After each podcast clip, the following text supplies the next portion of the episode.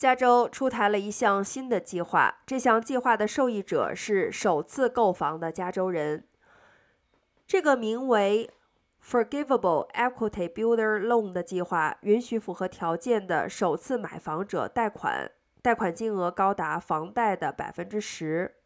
最具吸引力的是，符合条件的贷款者在贷款买房后，如果在这个房子里居住超过五年，这笔贷款就可以被豁免。从目前公布的消息来看，中收入家庭首次买房是可以享受这个政策的。家庭收入要低于贷款者所在郡中位数的百分之八十。